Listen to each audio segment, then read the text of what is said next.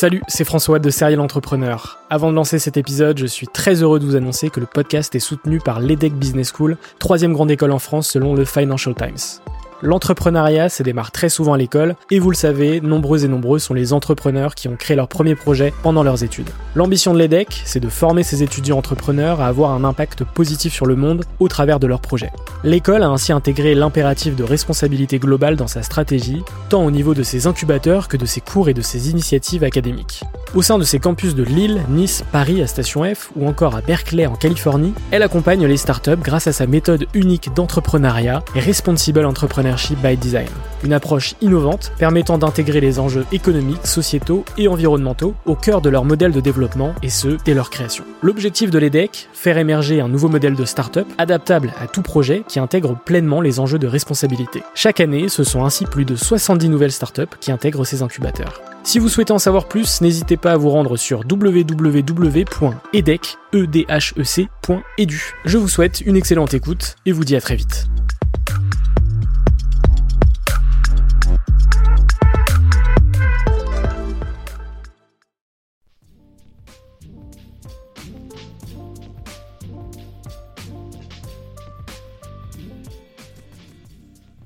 Bonjour à tous et bienvenue sur Serial Entrepreneur, le podcast inspirant des entrepreneurs.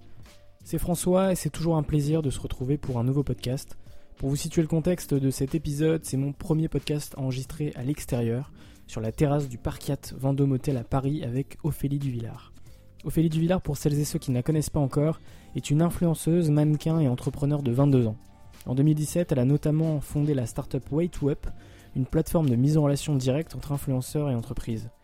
Dans ce podcast, on parle de son parcours, de sa start-up, du programme Coup d'État de The Family qu'elle a rejoint récemment, de son couple, de développement personnel, de prise de risque ou encore d'influence et d'entrepreneuriat. Avant de vous laisser avec cet échange, n'hésitez pas à vous abonner sur Apple Podcast et sur SoundCloud. Serial Entrepreneur a très récemment débarqué sur YouTube et sera normalement très prochainement sur Spotify. Et puis enfin, si vous souhaitez recevoir l'emailing du podcast, n'hésitez pas à vous abonner sur serial-entrepreneur.fr. Moi, je vous souhaite une excellente écoute à toutes et à tous, et puis on se dit à très vite. Bonjour à tous, euh, je suis à Paris, euh, et pas avec n'importe qui, avec euh, Ophélie Duvillard. Salut Ophélie. Salut. comment vas-tu? Bien et toi? Très bien, très bien. Je te remercie d'avoir accepté mon invitation pour, pour ce podcast, et c'est vraiment, vraiment cool. Bah, merci à toi de m'avoir invité dans mon premier podcast. C'est vrai. On va démarrer, bah, comme chaque podcast, sur, sur ton parcours. Euh, au tout début, donc euh, ce que tu as fait comme euh, études et qu'est-ce que tu souhaitais faire plus tard, dès le, dès le départ, en fait, dès le commencement de tes études Alors déjà, pour commencer, ce que je souhaitais faire, je savais pas exactement, mais je savais que je voulais monter mon entreprise et être mon propre patron. et ça, je le savais dès le début, mais je savais pas quoi ou comment. C'était juste une volonté. et quand on me demandait ce que je voulais faire, ils me disaient mais c'est pas un métier ou donc c'était assez compliqué. Mais au final, c'est ce qui s'est passé. Euh, et comme étude, j'ai fait un bac euh, STG option euh, marketing. je pouvais aller en ES, mais je préférais faire un très bon bac STG que un moyen ES. et ensuite, j'ai fait un DUT Tech Deco, donc technique de commercialisation à l'IUT d'Annecy, où on touche à vraiment beaucoup de matières, 40 au total, je crois. Donc ça permet vraiment de savoir ce qu'on aime et surtout ce qu'on n'aime pas. Ensuite, je suis partie un an en Irlande en duetti. Euh, donc c'est une année à l'étranger. En... C'était pas de l'Erasmus, mais c'était tout comme. Euh, et ça m'a pas du tout plu. Euh, les cours, c'était vraiment très facile et la base, alors qu'on était en troisième année avec des Irlandais qui en troisième année n'avaient jamais travaillé en groupe, par exemple. et du coup, j'ai décidé d'arrêter les cours euh, mais je suis restée en Irlande à me poser plein de questions. Euh, qu'est-ce que j'allais faire euh, Vraiment, c'était deux mois à rester dans mon appart, à, chercher un sens à ma vie, en fait, qui a fait que finalement j'ai arrêté pour monter ma start-up dont j'ai eu l'idée en Irlande mmh. et de me dire bah, je me lance un an, ça coûte rien, mmh. je vois ce que ça donne et au pire je reprendrai les études. Euh, et donc je me suis un peu renseigné aussi, euh, les Duvillard, si je me trompe pas, c'est une famille de skieurs. C'est ça. Un peu, beaucoup même. beaucoup. Mon oncle euh, qui est décédé l'année dernière, Ouais. Adrien, a été sacré meilleur skieur du monde. Ok, donc Voilà. euh, c'est même beaucoup, beaucoup. Ouais. Euh, et donc, ils ont créé une marque de ski également, de vêtements de ski, de vêtements de ski, voilà. Henri. Donc, qui est donc mon finalement, deuxième oncle. une famille un peu entrepreneur aussi. Est-ce que ça n'a pas, ça a pas joué dans ta volonté d'entreprendre ou, ou pas du tout? Euh, c'est une très bonne question. J'ai jamais fait le rapprochement. Au final, je pense pas du tout euh, parce que euh, même si c'est ma famille proche, on habite à côté, mais on se voit jamais. Donc j'ai pas du tout baigné dans l'entrepreneuriat au final. Euh, et ça n'a pas du tout été mon éducation. Donc euh, ouais, c'est c'est marrant, mais ça a aucun rapport en fait. euh, Ok, pas du tout. Ouais. Très bien. Bon. Et donc, Ophélie Duvillard, en tant qu'entrepreneur, donc, euh, tu as créé euh, Wait2Web euh, l'année dernière. Mhm. Et Wait2Web, qu'est-ce que c'est? Alors Whiteweb, c'est une plateforme de mise en relation des entreprises avec des influenceurs sans Mhm. intermédiaire et sans commission. Euh, vraiment avec accès direct aux influenceurs, pouvoir les contacter, les chercher par filtre de catégories, etc. Et on la développe de plus en plus tous les mois pour ajouter des fonctionnalités, des datas, euh, euh, des recherches plus précises. Mhm. Euh, et je fais également à côté euh, du consulting pour de nombreuses agences et entreprises, marques, afin de les aider dans leur stratégie, à trouver les bons influenceurs, les épauler, vraiment les accompagner. Donc, euh, plusieurs, plusieurs euh, casquettes, on va dire. C'est ça, j'aime bien faire plein de choses. Ça. Et, euh, et concernant Way2Up, alors aujourd'hui, combien d'influenceurs sont présents sur cette plateforme et combien d'entreprises également sont présents sur cette plateforme? Alors, euh, presque 2000 influenceurs, sachant que je l'ai lancé en novembre, Mhm. donc en peu de temps, euh, et 40 entreprises environ. Ok, Mais il y a eu, euh, c'est important de le dire, euh, plus de 700 euh, entreprises qui ont tenté de s'inscrire, Mhm. mais qui se sont arrêtées à l'abonnement en fait. C'est quoi les objectifs pour Way2Up Euh, Devenir la, la première plateforme de mise en relation entre influenceurs et, et entreprises J'aimerais bien, oui, Ouais. vraiment pouvoir. Euh, c'est vraiment une plateforme axée euh, besoin influenceur, mais aussi marque. Euh, J'écoute les deux puisque je suis aussi influenceur, Bah donc je sais ce qu'on aime, ce qu'on veut, etc. Donc vraiment dans le futur, si ça pouvait devenir la référence, ce serait top. Mais qu'elle commence à se faire sa petite place, c'est déjà bien. Ouais, j'imagine. Toujours dans l'entrepreneuriat, récemment tu as rejoint le programme Coup d'État de The Family. Euh, Qu'est-ce que ce programme t'apporte et va t'apporter dans, dans le futur? Euh, je suis très très contente d'avoir rejoint ce, ce programme. Je suis comme une petite gosse euh, hyper excitée. Ouais. Au final, je retourne sur les bancs de l'école, mais avec euh, beaucoup d'engouement. Mhm. Et Oussama Hamar est, est quelqu'un de tellement inspirant. Mhm. et je pourrais l'écouter parler pendant des heures et des heures et, et boire tout ce qu'il dit parce que j'adore sa façon de penser euh, euh, qui est pas du tout euh, comme tout le monde en fait. Il voit des choses que on voit pas et, et il dit tout haut ce que beaucoup de monde n'ose pas dire aussi. Euh, ou ce que ou il met des mots sur des choses qu'on pourrait penser euh, mais qu'on n'ose pas dire aussi. Mhm. Euh, donc euh, Puis là, il a une vision de l'entrepreneuriat, des startups qui est quand même assez poussée. Euh, il a une expertise là-dedans qui est euh, aussi impressionnante. Donc exactement. C'est vrai que c'est euh, apprendre à ses côtés. Je pense que ça doit être très intéressant. Exactement, donc c'est, c'est, ça m'apporte énormément, euh, mais sur euh, plein de points en fait. Euh, et c'est juste génial et je, je vois la chance que j'ai de faire ça, c'est énorme. Quoi. Mm. Ok, très bien. On est sur le podcast Serial Entrepreneur. Donc, bien évidemment, l'entrepreneuriat donc, doit avoir du sens et ça sert à rien d'en- d'entreprendre pour entreprendre. Et est-ce que tu te vois Serial Entrepreneur dans 10 ans avec plusieurs entreprises ou, euh, ou est-ce que tu te vois juste monter Way2Up euh, Euh, pour le coup, euh, j'adore faire plein de choses, donc je me vois facilement Ouais. avec plein d'entreprises. Euh, pourquoi pas aider d'autres entreprises ou j'adore aider en fait.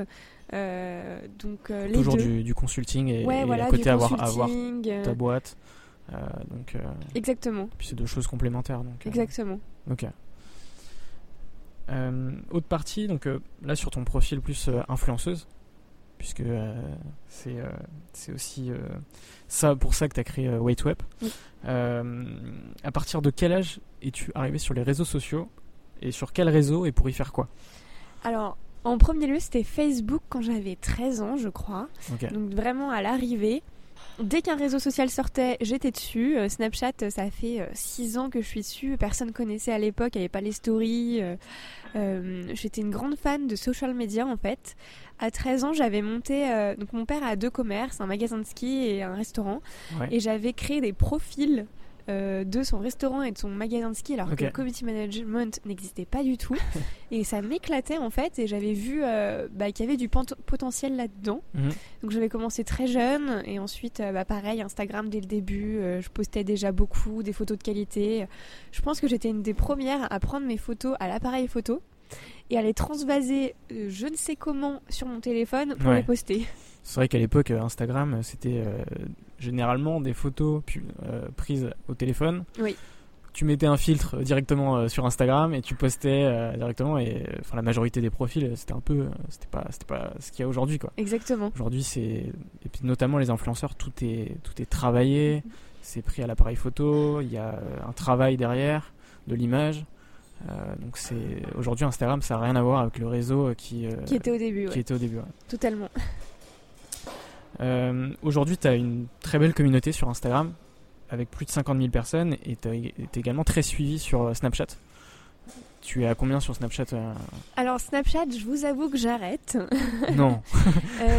parce qu'avant, je faisais du 10 000 vues sur Snapchat et avec la nouvelle mise à jour, des fois, je tombe à 2000. Ah ouais. parce que c'est à cause de la nouvelle mise à jour que beaucoup d'influenceurs ont arrêté. Ok. Euh, d'ailleurs, Snapchat a fait un communiqué comme quoi il voulait revenir, mais c'est mhm. trop tard en fait. Vous avez loupé votre coche. Et alors qu'en story, je fais 25 000 vues. Donc euh, ça me décourageait de faire 2000 sur Snapchat. Ouais, j'imagine, ouais. Excusez-moi. Pas de problème. et, euh, et, VS 25 000 sur Story. Donc maintenant j'essaye en fait de faire le contenu que je faisais sur Snapchat en Story mhm. pour que ma communauté ne soit pas perdue ou, quoi. Donc euh, voilà, j'ai tout regroupé au même endroit. Ok, donc tout sur Instagram. Voilà. Et euh, à l'époque où tu étais sur les deux, est-ce qu'il y avait une différence de contenu sur les deux réseaux? Totalement. C'est pour ça que je dis que maintenant j'essaye de faire euh, sur Insta Story ce que je faisais sur Snapchat. Parce que sur Snapchat, je parlais vraiment comme ça, sur un coup de tête, et beaucoup de vidéos où je parlais en face cam. Ok. de tout et de rien. Mhm. Ce que je fais, je fais pas sur Story. Euh, je sais pas, ça me bloque un peu plus. Euh, déjà du fait qu'on peut voir vraiment qui regarde nos stories. Euh, et du coup, des fois, je fais What? Lui a regardé, lui aussi? ah oui, d'accord. Alors que sur Snapchat, c'était beaucoup plus intime mm. et on voyait pas du tout et c'était que des pseudos et ça faisait un peu moins peur. Snapchat, ça fait, ça fait beaucoup plus fermé parce que déjà, si personne, enfin si personne t'ajoute, personne va voir tes stories. Bon, euh, aujourd'hui, ça a changé, puisque même si tu n'ajoutes pas la personne, tu peux la voir sa story. Mais c'est vrai qu'Instagram, c'est un réseau ouvert, donc c'est totalement différent. N'importe qui peut, te, peut voir tes stories sans mhm. forcément te suivre. Donc c'est vrai qu'il y, a une grosse différence. Euh, et puis aussi, on voit les photos et les profils directs, alors que sur Snapchat, pas du tout, c'est que des pseudos. C'est ça. Donc ça fait un peu moins peur, en fait, de se livrer. je comprends, je comprends. Euh, et donc aujourd'hui, euh, quelles sont les marques avec qui tu travailles euh, Par exemple sur Instagram en tant qu'influenceuse? si je me trompe pas, il y avait L'Oréal à un moment donné. Toujours. Euh, toujours. oui, c'est une relation long terme avec eux, ce que j'aime beaucoup. Ouais, super. Là, je vais la semaine prochaine au festival de Cannes avec eux. Euh, mhm. Et justement, j'adore travailler euh, avec L'Oréal et les marques du groupe, parce qu'au final, ils en ont beaucoup. Mhm. mais ça revient au groupe L'Oréal au final. C'est vraiment une relation long terme de confiance. Ça fait maintenant trois ans. pas forcément rémunéré, vraiment un échange entre nous. Je vais pas euh, toutes citer les marques avec qui je travaille, je pense. J'imagine que, que c'est une partie confidentielle. Euh, c'est quoi ton rythme de publication? T'essayes de publier euh, une fois par jour, j'imagine? Alors, minimum une fois par jour en post, Instagram. story, et en story, c'est au moins 10 fois par jour. Quoi. au moins, si ce n'est des fois 50. Et je m'arrête, je me dis, ça fait un peu beaucoup. Mais j'adore partager pour déjà partager, mais aussi euh, parce que j'ai le retour de ma communauté à chaque fois mm. qui est hyper engagée et qui m'écrit tout le temps. Euh, ça se fait tout, très souvent en message et pas mm. forcément en commentaire. Euh, c'est vrai que vu que je réponds à tout le monde, bah, les gens m'écrivent beaucoup en message, donc ça se voit pas. Mm-hmm. mais j'adore cet échange avec ma communauté et je pense que si je l'avais pas, je partagerais beaucoup moins. Bah, j'imagine, ouais. Et puis en plus, il y a un sacré engagement quand même sur Instagram. Ouais. Euh, donc, ce soit en termes de likes, de commentaires, euh, parce qu'il y a beaucoup d'influenceurs aussi qui ont beaucoup d'abonnés, mais qui n'ont pas forcément un engagement mm. aussi important. J'avoue c'est- que c'est- j'arrive pas trop à expliquer le mien, mais tant mieux que ça continue comme c'est- ça. ouais, c'est l'engagement, c'est quand même la chose euh, essentielle pour un influenceur. Mm. Parce que justement, de pouvoir échanger avec sa communauté fréquemment, avoir des retours, c'est euh, c'est essentiel quoi. C'est vrai. Quelles sont les astuces que tu donnerais à quelqu'un qui souhaiterait se lancer sur Instagram en tant que en, consulting euh, en consulting Ah non, là c'est moi mes conseils. Oh oui, tes conseils. ouais. Euh, de poster régulièrement euh, ce que vous aimez. De pas, premier conseil, c'est de pas vouloir faire ça pour devenir influenceur en fait. Mm. De faire ça par passion euh, et de partager quelque chose que vous aimez. Mm. Euh, peu importe la niche, peu importe ce que c'est, si c'est votre vie ou, ou de la beauté ou je sais pas, des chevaux, n'importe Mm. quoi. Vraiment de faire ça parce que vous aimez, parce que ça, ça vous aimez partager et euh, toujours essayer de travailler votre contenu, ce qui est très important sur Instagram, Ouais. contrairement à d'autres réseaux sociaux. Donc voilà, et d'être régulier. Ok. Ça, c'est vraiment mes conseils euh, premiers, euh, parce qu'il y a trop de gens aujourd'hui qui, qui veulent se lancer pour avoir vite des likes, vite des clair. followers, mais au final, bah, vous êtes dans le mauvais objectif. C'est pas le bon objectif, c'est pas d'avoir des followers. Le bon objectif, c'est euh, de plaire aux gens, de faire quelque chose qui pourra plaire, avec une Mm. valeur ajoutée et euh, qui euh, vous anime. Et, et Instagram, c'est devenu un peu le, le, le réseau des. Il y a beaucoup de jeunes de 15-16 ans qui rejoignent Instagram pour justement devenir influenceurs, qui s'inspirent justement de leur, euh, bah, un peu de leur modèle sur Mhm. Instagram. Euh, Qu'est-ce que tu dirais à ces jeunes de, de 15-16 ans euh, qui souhaitent justement à tout prix devenir influenceurs et, euh, et qui se dévoilent totalement sur, sur le réseau? Bah, les premiers conseils que je viens de donner, euh, et c'est bien de s'inspirer, hein, je dis pas que euh, on, on doit. euh, On s'inspire tous de, de de toute quelqu'un de toute on façon. vient- de- Voilà, déjà on, on a, on a s'inspire tous tous. des, des- des sources d'inspiration. Exactement. Quand moi j'entends une blogueuse qui me dit ah là là on m'a copié, je fais mais non mais c'est bien au contraire, sois contente, c'est qu'on s'est inspiré de toi et puis Mm. voilà toi aussi tu t'inspires d'autres gens, euh, c'est comme ça. Ouais. Donc au final, enfin moi si on me copie mais c'est pas grave. Mm. Euh, c'est pas grave, au contraire, euh, bah, je serais fière en mode ah, c'est cool, c'est Mm. qu'ils aiment bien ce que je fais. Euh, et, et ce que je, je dirais comme conseil, euh, c'est bah, les premiers que je viens de dire en fait, de le faire par passion, de faire gaffe quand même, parce que quand on est jeune, on se rend pas forcément compte de tout ce qu'on publie. Donc de quand même avoir du recul là-dessus, euh, de pas tout publier, euh, tout et n'importe Mhm. quoi. Euh, et voilà, après, faut pas se le cacher, quand on est sur Instagram, c'est qu'on veut quand même des followers.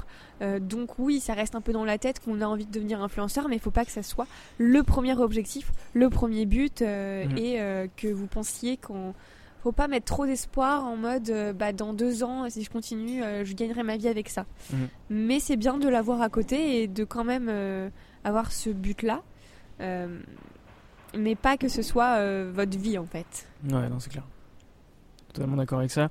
Euh, et du coup, toi, tu, tu vis tous les jours euh, influenceur parce que tu es également en couple avec un influenceur, Mhm. euh, Anil Brancaleoni, donc ex-Wartech pour les, pour les connaisseurs. Votre rythme, justement, quand, vous êtes, quand on est un couple d'influenceurs, j'imagine que c'est des journées hyper chargées.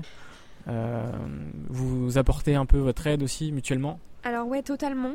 Euh, faut savoir qu'Anil, euh, il- quand je l'ai rencontré, mettait des jogging et des Timberland tous les jours.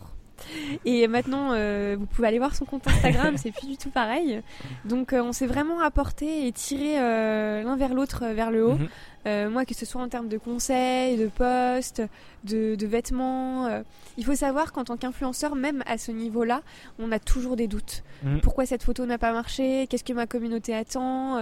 Qu'est-ce que c'est les tendances? Vraiment, on a toujours des doutes. Euh, et du coup, on, on s'aide, on se conseille mutuellement, Mhm. on se prend en photo tout le temps, donc ça c'est hyper pratique. Et c'est trop bien, on a la même passion pour la photographie, pour la mode, pour, euh, pour tout ce qui est créativité. Mhm. Donc ça c'est juste génial.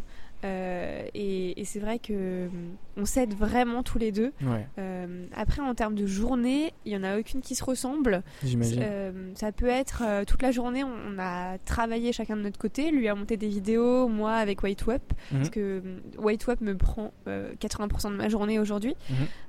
Et après, à 19h, on se dit, bah vas-y, go, on va changer, on va mettre une tenue sympa et on va faire des looks dans la rue. Mhm. Parce que surtout aujourd'hui, le soleil se couche beaucoup plus tard, donc c'est pratique. C'est vrai. Mais vraiment, euh, rien ne se ressemble. Ok. Donc je pourrais pas vous dire euh, notre quotidien.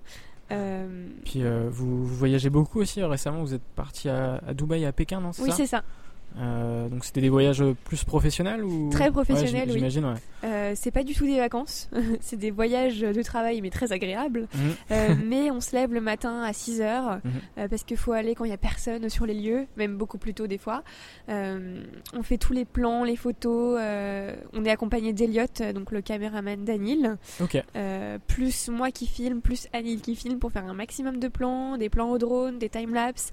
Donc vraiment, plus les photos. Mhm. Euh, faut faire des looks dans des lieux euh, sympas, donc, euh, c'est c'est quel type de marque qui sponsorise ce type de voyage? C'est des marques de vêtements des... Alors, on paye une grande partie en fait. Ah ouais, ok. Ouais. On paye une grande partie. Ouais.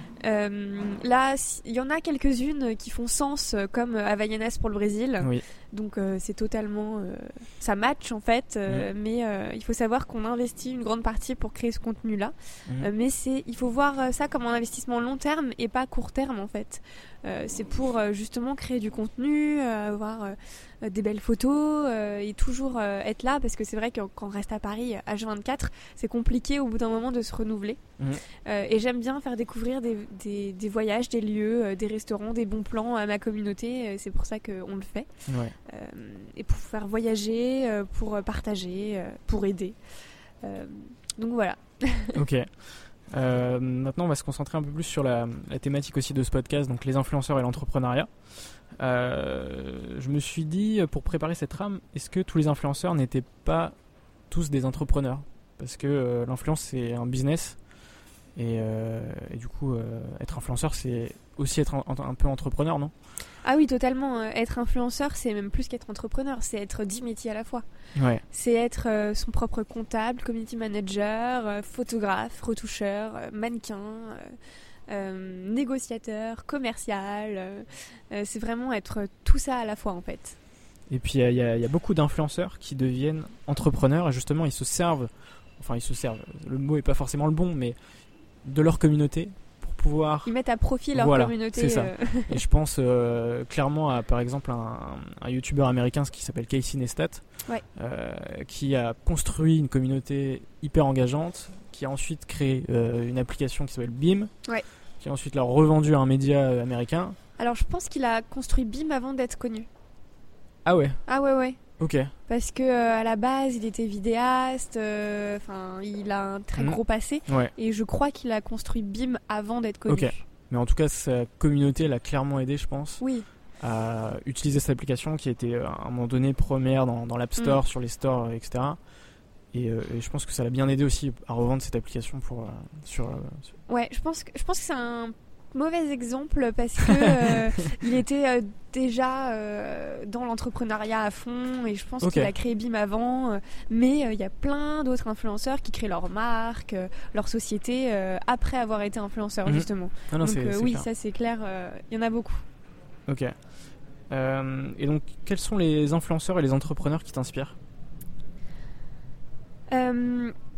Moi, c'est vraiment des influenceurs qui sont entrepreneurs, euh, comme Mathilde Lacombe, Oui. euh, comme euh, Wolinskiki, je sais pas si je le dis bien. Euh, J'adore la suivre, elle est tellement inspirante. C'est la, la fille de, Oui. du dessinateur. C'est ça. Et c'est prenant, euh, ces stories. Enfin, c'est, elle montre vraiment sa vraie vie avec ses, ses coups bas euh, et pas que euh, du glamour et des Ouais. paillettes euh, comme Mm. beaucoup d'influenceurs en fait. Mm. Euh, donc vraiment euh, beaucoup euh, d'influenceurs entrepreneurs Mm. qui au final font autre chose que d'être influenceurs. Et c'est plaisant à regarder bah, leur quotidien, comment ils arrivent à monter une boîte. Par exemple, Mathilde est partie de Birchbox. Oui. Et là, on attend avec impatience son nouveau projet. Euh, D'ailleurs, il y a un super podcast sur Nouvelle École avec elle. Ouais. Qui, explique justement son parcours Exact. assez atypique. Le podcast est hyper, hyper intéressant. Ouais, moi c'est vraiment des influenceurs comme ça, comme M Stone, qui est une marque de vêtements sur Instagram, mais en story, elle met vraiment toute sa vie, donc au final c'est elle. Mhm. Euh, donc voilà, Donc, tu aimes les, les influenceurs qui, sont, qui, qui restent naturels en fait hein, Ouais. envers leur, leur communauté. euh. exactement. Et, euh, et justement, dans, dans ces influenceurs-là, est-ce est-ce que tu les as déjà rencontrés ou est-ce que tu aimerais les rencontrer euh, J'ai déjà rencontré la créatrice d'Emstone. Ok. Euh, mais c'était très rapidement, euh, car elle a fait une collaboration avec Bocage, Bocage je vais dire en anglais, Bocage. Euh, mais sinon, j'adorerais les rencontrer. et je pense que je vais être amenée à les rencontrer prochainement, en vrai. Ok. Donc, ouais. Tu as posé récemment cette question à ta communauté sur Instagram et je vais également te la poser. Qu'est-ce qui te rend heureuse aujourd'hui et qu'est-ce qui te motive à te lever chaque matin? Même si je sais déjà la réponse, tu vas pouvoir me l'expliquer. euh. Ça tombe En bien, j'ai fait des stories hier soir euh, sur euh, ce sujet en plus. Donc j'ai posé à, ma, à la- cette question à ma communauté en plus, qu'est-ce qui vous rend heureux euh, et qu'est-ce qui vous motive? Et moi, ça se résume en un seul mot, c'est progresser.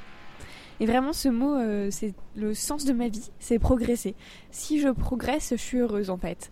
Euh, si je suis mieux qu'hier, je suis mieux que l'année dernière, mais dans tous les points, bah, tout va bien en fait. Mhm. Et l'important, c'est de jamais stagner ou euh, de redescendre, mais de toujours euh, monter les marches petit à petit euh, pour euh, gravir cette montagne. Ouais. Et j'imaginais euh, justement euh, euh, cette montagne euh, comme quoi il faut pas vouloir euh, arriver en haut. Parce que de toute manière, cette montagne, elle va faire que grandir. Mhm. Parce que notre euh, goal, nos objectifs vont faire que grandir plus on avance et on voudra toujours plus. Mhm. Mais l'important, c'est de monter les marches petit à petit. Et qu'au final, au bout d'un certain moment, on va se retourner et on va faire waouh, tout ce que je viens Tout de gravir, c'est énorme en fait. Mhm. Donc petit à petit, ça devient énorme au bout d'un moment. Euh, et c'est soit pour tout. Euh, Aujourd'hui, je le vois, euh, par exemple, pour les photos que je fais sur Instagram. Je regardais il y a un an, je me fais oh my god, comment je faisais ça? Et je me dis, mais qu'est-ce que ça va être l'année prochaine? Parce que maintenant, je me sens au max, mais en fait, pas du tout. Euh, et ce c'est tant mieux d'ailleurs. Ouais, et Parce c'est que tant si mieux. dans un an tu te dis, tu dis ah finalement il y a un an je faisais, je préférais ce que je faisais maintenant, tu vois. Ouais, ce serait. Ce serait euh, totalement revenir en arrière Voilà. en fait euh, et ce soit vraiment pour tout que ce soit pour euh, euh, s'ouvrir aux autres pour euh, aider pour apprendre juste apprendre si j'apprends tous les jours c'est génial Mm. Euh, pour euh, je le vois par exemple quand je faisais du mannequinat j'ai commencé euh, bah, tout en bas à faire T'as des commencé photos, jeune aussi en. j'ai commencé à- quand j'étais bébé j'ai arrêté à mes 6 ans Ok. et j'ai recommencé à l'âge de 15 ans Et j'ai commencé à faire avec des photographes euh, de Megève, de la région. Ouais. euh, et en fait, petit à petit, euh, bah, on progresse. On fait avec des photographes d'Annecy, euh, donc qui est un peu une grande ville. Euh, et après, on, on- on progresse, on progresse. Et à la fin, on shoot avec des photographes exceptionnels qu'on shootait pour des grands magazines. Et, euh, et on regarde en arrière et on fait, ah bah, c'est ouf de où je suis partie en fait. Ouais. Et, et c'est vraiment ça que je veux dire dans, dans progresser, que ce soit euh, bah, dans le sport. Euh, Aujourd'hui, je fais du yoga. Mhm. Si dans trois semaines, je suis pas mieux qu'avant, euh, bah, ça va me frustrer et je vais arrêter. Ouais, je comprends. Donc euh, voilà. Et ça peut être tourné pour tout en fait. Ok. T'as une chaîne YouTube aussi. Tu faisais des vidéos de développement personnel. Exact. Qu'est-ce que c'est pour toi le développement personnel? Qu'est-ce que ça t'apporte? Euh, Euh, pour moi, déjà, c'est hyper personnel. Euh, parce qu'au final, on parle de développement personnel, mais c'est souvent des livres comme euh, la méthode GTD, Ouais. où euh, c'est fais ça, fais ci, fais ça, et Mhm. c'est comme ça, et ça va être bien. Non, faut vraiment l'adapter à chacun. Si cette méthode vous convient pas, adaptez-la, faites autre chose, ça vous convient pas. C'est comme Miracle Morning. Voilà. Levez-vous à 4h Il du matin. il y a- il y a beaucoup de bullshit par rapport à ça quand même. faites une heure de yoga, machin. Non, lisez ce livre, euh, prenez du recul Mm. et, et prenez euh, que ce qui vous va en fait. Essayez, si ça vous va pas, bah, faites-le autrement. Mm. Moi, je sais que euh, je prends plein de choses, mais je laisse plein de choses aussi. Ouais. Et j'adapte pour que ça me convienne. Et si ça vous convient pas de vous lever à 5h du matin, vous allez pas tenir longtemps en fait. Clair. Donc faites le pas parce qu'on vous dit de le faire, mais prenez le bon. Par exemple, la méditation, le yoga, enfin, ils disent plein de choses hyper bien dans ce, dans ce livre, mais faites-le à d'autres heures dans la journée. Mm. Euh, et vraiment, il faut lire le développement personnel, écouter ce qu'on vous dit, euh, mais Prendre en du recul par rapport à ça Voilà. et puis euh, prendre ce qui est bon pour euh, soi et puis euh, Ouais, et tester. voilà. Vous pouvez tester plein de choses. Si ça vous convient pas, euh, bah, changez. Au bout d'un moment, vous savez ce, que, ce qui vous convient et ce qui vous convient pas.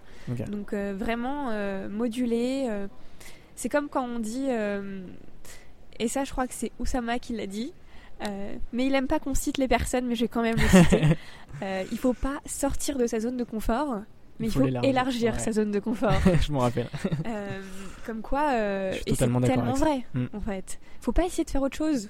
Je suis totalement Faut juste essayer de prendre des risques dans ce qu'on sait faire et ce qu'on aime faire. Mm. Et en fait, je pense qu'il veut dire par là, c'est prendre des risques et aller un peu plus loin et se dépasser. Mais pas vouloir faire de la compta alors qu'on n'aime pas ça et qu'on n'est pas du tout là-dedans. Puis en plus, il y a beaucoup de gens qui, te, qui vont te dire dans, ta vie, euh, sors, sors, de ta zone de confort, etc. Mais c'est totalement faux, quoi. Il faut, faut, rester, là, comment dire, euh, là où on se sent bien, où on se sent le mieux. Et justement, il faut tout faire pour bah, élargir cette, cette, zone de confort en, faisant, en faisant plus, mais toujours dans, dans ce qu'on aime en enlevant ses peurs, ses doutes et en fonçant un peu plus dans ce qu'on aime.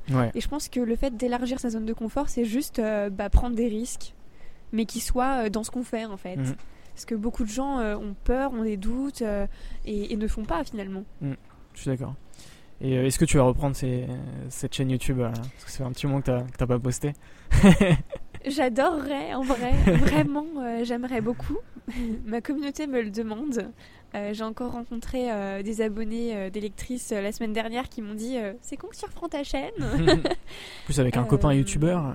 ouais, mais non, je, filme et je monte toute seule. je sais. et, d'autant plus que quand on se filme nous-mêmes, on sait où on coupe et lui il saura pas, donc, voilà. mais c'est à réfléchir. Ok. C'est vrai que j'ai beaucoup de choses à faire et que je m'engage dans beaucoup de projets. Ouais.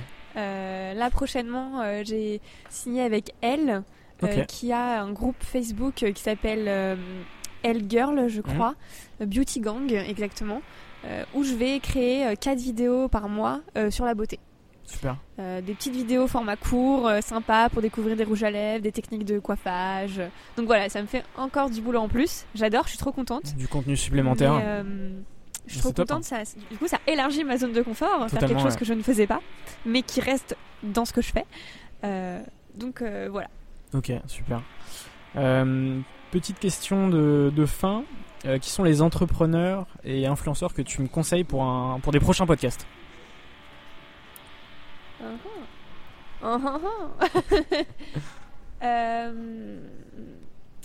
Tu peux aller chercher dans tous les entrepreneurs de The Family, je pense.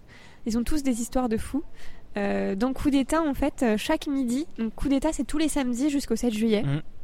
Et chaque midi, un entrepreneur vient nous raconter son histoire.